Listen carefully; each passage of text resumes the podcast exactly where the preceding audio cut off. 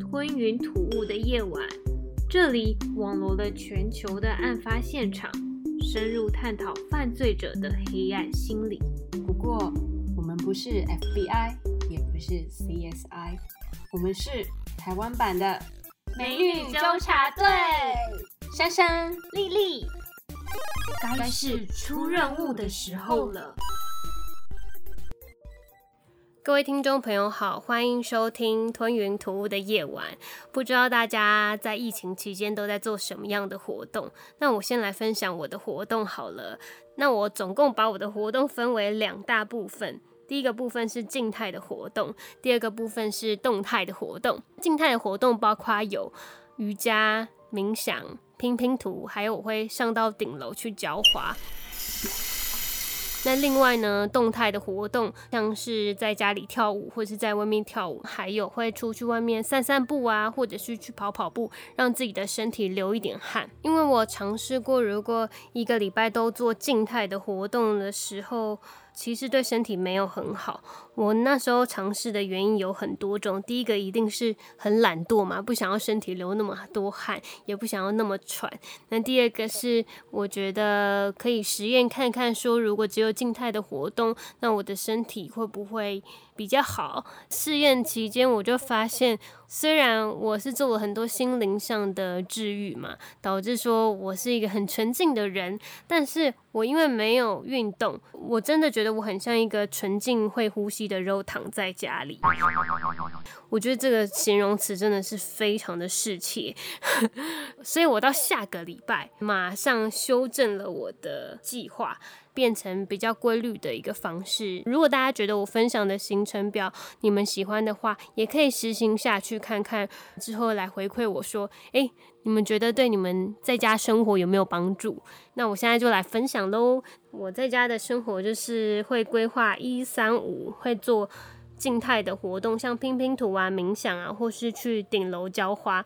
二四的话就要做一些动态的活动，让自己流一点汗，证明说自己还活着。因为大家有没有觉得说，在家里你就会打开 Netflix 看影集，而且这个影集因为它就会连续的播下去，就三二一就直接跳。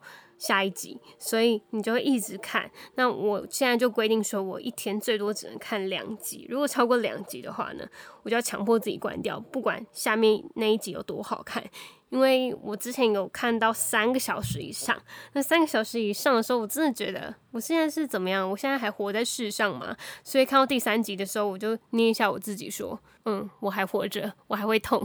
”这就是我的一个感想。那我之所以会想要讲到我在家的疗愈方法，就是因为去买植物种在顶楼这件事情是我最近才做的事情嘛，所以我在挑选植物的时候，我一定会打一些 keywords，打说，诶，我想要种茉莉花，我想要种。太阳花，还有我想要种一些花花草草、多肉植物的话，要怎么样摆设会比较好看等等这一类的资讯。有一天我在上厕所的时候，就一边还在很开心的找说有什么疗愈的植物可以布置家里，找一找呢，就找到大礼花。我就觉得，哎，大礼花长得还不错啊，就是很像圆圆的一颗球，然后有很多的。花瓣炸出来，我就觉得，嗯，好美丽哦，好像可以增添我生活中非常多的乐趣，而且它有分为很多种颜色，所以你可以自己去配色，我就觉得还不错。那我那时候在上厕所的时候，突然啵，有没有？后面有点爆出来的一个声音，也是让我的脑海有爆出来的一个声音，所以异想天开，想说查一下大礼花空格悬案会发生什么样的事情，然后就按搜寻，没想到一查就让我查到了黑色大礼花悬案。当下我立刻查询了黑色大礼花的整个事件，看了一轮之后，我就觉得这件事情非常值得讲。那现在我们就话不多说，直接开始喽。接下来就开始介绍黑色大礼花悬案的背景。这个主角叫做伊丽莎白·肖特，她是一九二四年七月二十九号出生在麻瑟诸塞州波士顿的海德公园区。我再念一次，因为这真的很难念。大家如果愿意的话，可以跟我一起念。马瑟诸塞州波士顿 OK，我相信大家都已经学会了。那我就继续来介绍她的生平。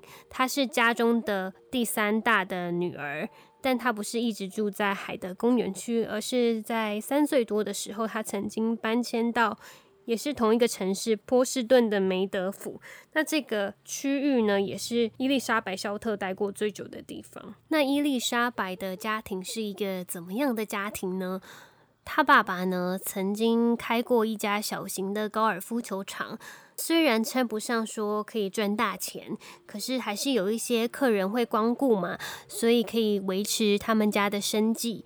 但是呢，在美国一九二九年的时候，就发生了股市崩盘，导致说他们家整个都破产了，他们的经济开始非常的拮据。隔一年，有一天，大家发现有一台车子被遗弃在查尔斯敦桥上。这时候大家都在调查，说这台车到底是谁的。后来才知道，说这台车就是伊丽莎白父亲的车子。那大家就开始推测说，诶，伊丽莎白的父亲可能是因为之前做生意失败，或者是自己经营公司失败，所以才想不开，跳入到查尔斯河当中自杀了。大家就是这样子疯狂的谣传嘛，一传十，十传百，这件事情就变成。好像事实一样，但好像也没有人去探究说这到底是不是一个真的事情。不过伊丽莎白的母亲呢，就相信了这件事情，相信说啊，现在。我的老公已经死了，所以从此之后呢，我一定要好好的靠我自己的双手撑起这一个家。所以呢，他就带着五个女儿住进了当地的一间小公寓，并且他也开始出去找工作，最后是找到一个会计的工作，很辛苦的拉把五个小孩子长大。这边要跟大家补充一下。到底伊丽莎白的父亲是为何而苦？就要说到了一九二九年发生了华尔街股灾。那为什么会发生这样的一个事情呢？是因为在发生股灾之前呢，美国经历了咆哮的二十年。但在这二十年之间呢，大家的耳朵没有办法听见“投资有风险”后面那三个字“有风险”这些字眼，大家就是非常的投机。赶快的去买股票，然后再卖出，赚取大把大把的金钱。希望呢，借由这样投机的方式，可以过上奢华的富贵生活。可是，在黑色星期四来临的时候，大家所有的梦想都化为乌有。在当天，纽约的股票交易所率先就下跌了，之后就带领了所有的交易所一起下跌。而且，这个下跌呢，不只有一两天的时间，而是持续延。长到有一个月之久，这个灾难影响的不只是美国的市场，还有美国的房地产。除了美国之外呢，还有奉行资本主义的国家以及工业主义的国家都遭受相当大的冲击。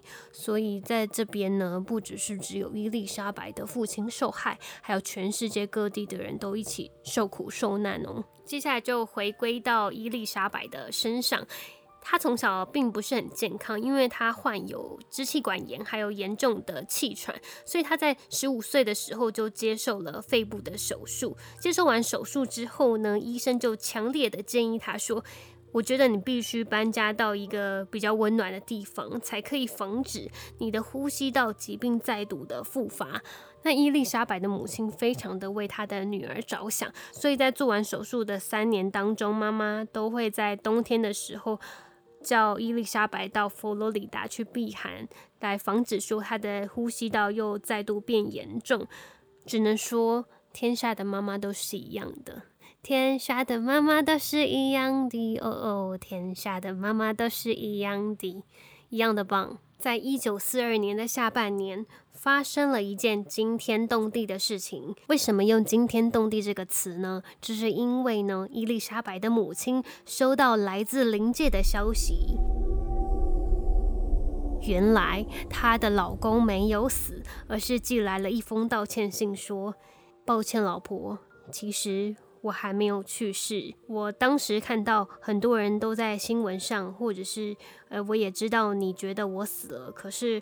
我就是不敢面对我内心的恐惧，所以我就假装好吧，那就当做我前半生真的已经死亡了。除了他道歉这件事之外呢，他也说明说，诶，他其实在加州已经展开了一个新的生活。我真的不知道老婆如果看到这封信，心里会想什么。大概就是说，你为什么要骗我？有什么好骗的？你知道我一个人照顾五个女儿有多辛苦吗？五个女儿一起吵闹的时候。我们家就像园游会一样，我觉得老婆应该要寄五百页的抱怨信，再回去给她老公。如果是我的话，我应该会这样做吧。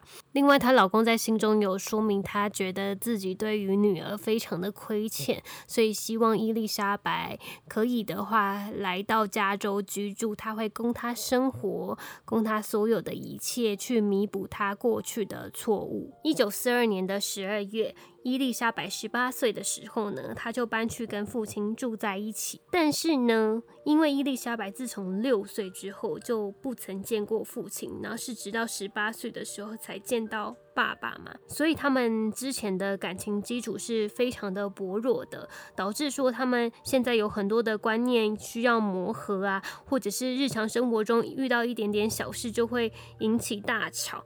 到最后呢，伊丽莎白实在不知道怎么样跟爸爸相处，所以她在一九四三年就搬到波隆克自己居住。现在的伊丽莎白呢，因为没有办法再靠父母亲支援，所以呢，她必须靠着她自己的双手赚钱。于是她就在波隆克附近的库克营地当中的一个基地贩卖部工作。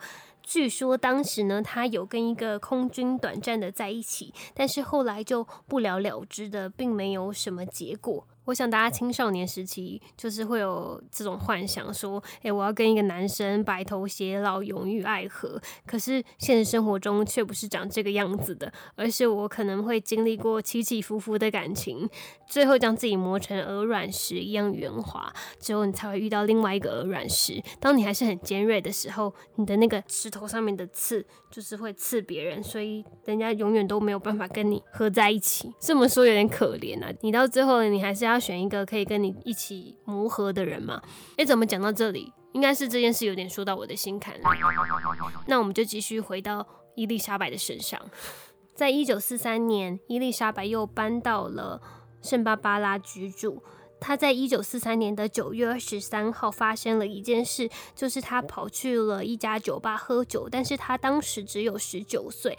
那美国的现行法律是二十一岁才是成年，所以他在当时算是未成年饮酒，他就被当局呢抓起来遣返至原本的居住州，也就是刚刚很难念的马瑟诸塞州。不过，身为叛逆的青少女，怎么可能就这样回家了呢？所以呢，她就回到了佛罗里达州自力更生。不过，偶尔呢，还是会回到麻瑟诸塞州去看一下她妈妈或者是她原生家庭的状况。伊丽莎白居住在佛罗里达的期间，她就遇到了另外一名空军，叫做马修麦克戈登少校。那当时全世界正在经历第二次世界大战嘛，那这个戈登少校呢，就在中缅应战区做训练。那在有一次训练的时候呢，不小心因为飞机失事而受伤。那受伤的时候，他就写信给伊丽莎白说：“等我康复之后，我就要娶你为妻。”当时伊丽莎白收到这封信的时候，非常的开心，觉得她终于可以有一个依归。不过很不幸呢，戈登少校在一九四五年八月十号发生了坠机事故丧生。导致说呢，伊丽莎白跟戈登少校的姻缘就此结束。在一九四六年的七月，伊丽莎白搬到了洛杉矶。当时搬去的时候，也有去探访之前认识的空军中尉瑟夫·戈登·菲克林，可是不知道他们是不是有男女的感情，或者只是一般朋友。这个人大家可以记住，因为到后续的讨论还是会说到他。根据资料的显示，伊丽莎白去世前的六个月，她生活的地带。大部分都是在洛杉矶地区。那他在当地是担任服务生的职位，并且呢，他是住在好莱坞大道的佛罗伦斯花园夜总会后面的一个小房间。可是这边很奇怪的是，这个小房间登记的名字竟然不是伊丽莎白，而是 Mark Hanson。所以这件事情就让大家觉得很奇怪，为什么？这个房间的名字是登记到这个男生的名下。那除了这一件事情之外呢，也有很多的伊丽莎白的朋友说，其实当时伊丽莎白在做服务生的时候，她一直有跟朋友说，她想要成为一个有名的女演员。但是这个说法也有待质疑啦，因为他后续的资料显示说，伊丽莎白其实。并没有去参加任何 casting 的记录，而且他也没有出现在任何的影剧作品当中。所以，当有这个说法出现的时候，其实有引发一些质疑。但是，我们也可以想说，这可能就是一个少女的梦想吧。大家去到好莱坞，总是会有一个梦想，想要成名，然后到最后可以带着一些光辉回到自己的家乡等等。所以，这件事情如果以刚刚那样的说法的话，是可以理解的。这边要补充一下，为什么这个案件叫做“黑色大礼花悬案”？因为在那个时期的报纸常常都会给一些比较重大刑案或者是解不出来的悬案一些绰号，让大家比较好记得这个案件。那接下来呢，就是要来说明一下这个绰号的由来。这是因为伊丽莎白呢，她在生前的时候常常去加州长滩的一间药局，她在跟药局老板聊天的时候，常常就会聊到一部电影。这部电影是在一九四六年四月所上映的，名字叫做《蓝色大礼花》，分别由维若妮卡·雷克跟艾伦·拉德所主演的谋杀悬案黑色电影。因为药局老板知道伊丽莎白非常喜欢这部片嘛，再加上伊丽莎白她很喜欢的颜色是黑色，她常常去到药局的时候都穿着黑色的服饰，所以老板这时候脑海当中呢，就把黑色这个元素以及大礼花这个元素结合在一起，称之为这名女性为黑色大礼花女子。于是命名呢就成为了这个案件的 title。这边要回到案件讲述，发现伊丽莎白尸体的前几个礼拜，伊丽莎白决定呢给自己一个假期，去到了圣地亚哥度假。那在度假的时候，他住在 French Family 的一个寄宿家庭。在事后呢，French Family 里面的人呢也有去讲述说，其实他们都不太熟悉伊丽莎白这个人，因为他常常晚上都跑出去外面玩，都不见踪影，所以要联络他也是很困难。那就是突然呢，有一天伊丽莎白就对着他们说：“诶，有一个男生叫做 Robert Red 会来接我，所以我就暂别你们，就离开这个地方。”那 Robert Red 呢就。来到了这个 French family 家，接了伊丽莎白。他们出去玩了一轮之后呢，呃，Robert Red 就把伊丽莎白接到了比尔特饭店，而这个饭店呢，也是大家见到伊丽莎白最后身影的地方。在一九四七年的一月十五号早上十点左右，有一个女生叫 Betty，她就推着婴儿车路过了莱莫特公园。她路过一个草丛的时候，发现奇怪。为什么我的余光旁边瞄到一个白白的东西？他就想说，他要近距离的看到底是什么样的东西。不看还好，一看真的不得了。他就发现了一具腰部被切断的赤裸女性尸体，就直接躺在人行道上。而且不止这样子哦，她的身上还有很多的伤口。尤其是大家如果把焦点转移到她的右侧屁股上面，还可以看到一个很可怕的井字号。可是我不太知道这个井字号到底是凶手要传达给警方的一些提示，或者。是他只是因为好玩，所以在这个尸体上面做记号。发现尸体的 Betty 呢，赶快全力冲刺到邻居家报警。报警之后，洛杉矶警局知道说这是一件很严重的事，赶快派了很多的警员去到了现场调查案件。结果去的不只有警员，还有很多的记者跟媒体。所以这尸体整个就是曝光在媒体之下哦。然后很多的报纸啊，都印上了这个黑色大礼花悬案的大字眼，让很多人都想要。要继续的探讨，说到底这个凶手是谁。警方一抵达现场的时候，就发现这个案件有两个很大的疑问哦。第一个疑问是，为什么这个尸体倒下的时候是正面朝上，而不是正面朝下？那第二个问题是，这整个地方呢？完全看不到任何的血迹，所以他们就大胆的推测，很有可能这个人是在别的地方杀掉之后，尸体才被搬运到公园里面。那警方是怎么样发现尸体的身份？因为当时的科技没有这么的发达，所以调查人员呢就拿起尸体的手指盖在传真机的纸上，并且把这个传真机的纸传送到华盛顿特区的一个办公室，在那边他们就可以把指纹交给联邦调查局，因为联邦调查局才有很庞大的资料库可以搜寻嘛。到最后呢，就搜寻到说这个尸体就是伊丽莎白本人。因为伊丽莎白她在生前交友非常的广阔，关系很复杂，所以洛杉矶警方花了三年的时间去侦办这个案件，而且仔细算算啊，受到调查的人数有超过一千人哦。这边要特别提及媒体的力量是怎么样阻挡。警察去调查这个案件，由于呢这个事件非常的轰动洛杉矶，所以就很多的媒体争相的报道这个案件的细节嘛，很多民众也很有兴趣，所以就有一些有心人士会寄出。关于我是凶手的证据给警察局，所以警察就不停的周旋在这些假的证据当中。查完之后呢，警方就没有心力去查说到底真的证据是什么。光我刚刚说的人数一千多人，你要去调查说谁说的是真的，谁说的是假的，真的是要耗费好几年的时间才可以。刚刚讲到真相报道，一定要提及当时那个年代有一个名词叫做黄色新闻 （Yellow Journalism）。那大家想到黄色就会联想到色情新闻，可是这不是一样的东西，而是呢，呃，他们呃有点像现在已经消失的香港苹果新闻，他们往往都会用比较煽情的图片啊，或是夸大的标题去吸引阅听众的眼球看他们的报道。可是当你的注意力被吸引之后，往下看内文，就会发现，哎，其实这整个事件并不是像标题写的这么耸动嘛。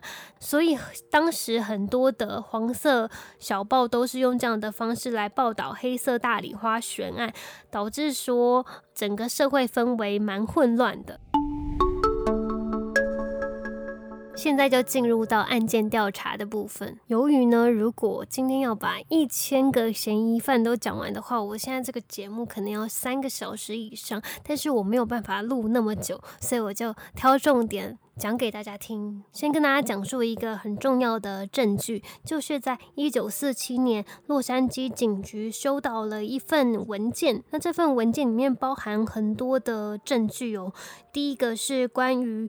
伊丽莎白未婚夫的照片，还有伊丽莎白的出生证明、她的名片，以及有一封信。然后这封信上面的内容是用报纸剪贴的一个字拼排而成的，算是一封恐吓信。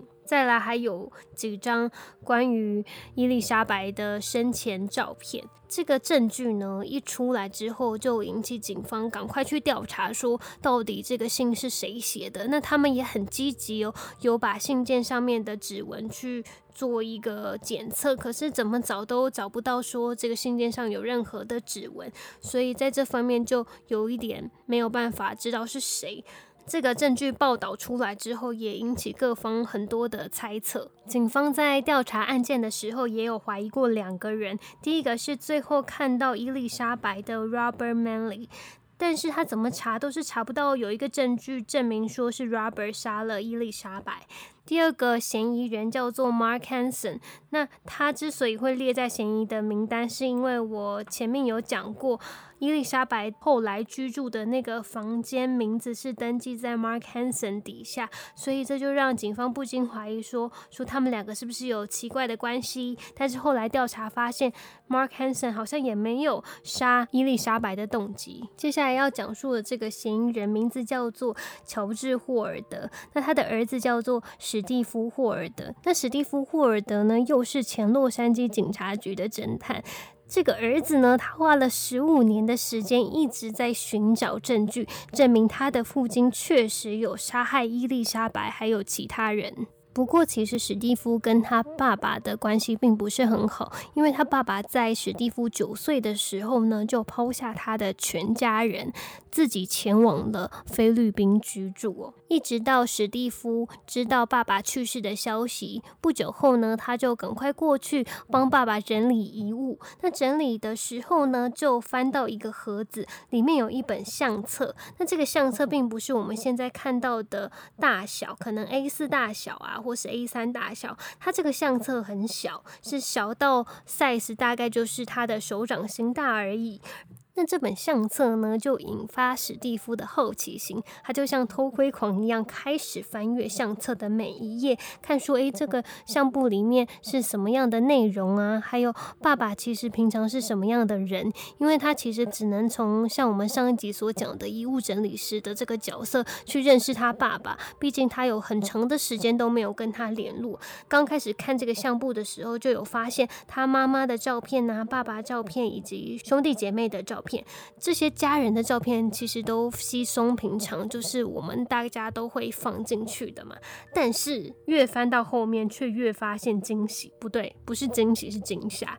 因为后面他就发现有两张年轻女子的照片。这个年轻女子的长相，眼睛是向下垂的，然后头发是卷曲的深黑色长发。史蒂夫那时候看到这个照片的时候，忽然有一个印象：一九四六年的时候，不是有发生黑。色大礼花悬案事件嘛，他就把爸爸相片那个年轻女子的照片跟黑色大礼花报章杂志上的照片合在一起对照，就发现天呐，这个年轻的女子长得未免也太像伊丽莎白了吧？从这个时候开始呢，史蒂夫呢就。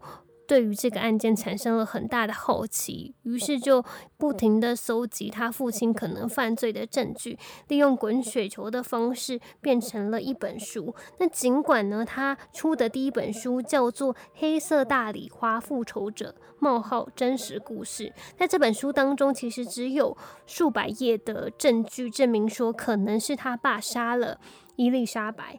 几百页的证据看下来呢，就超级像警察的案件日志。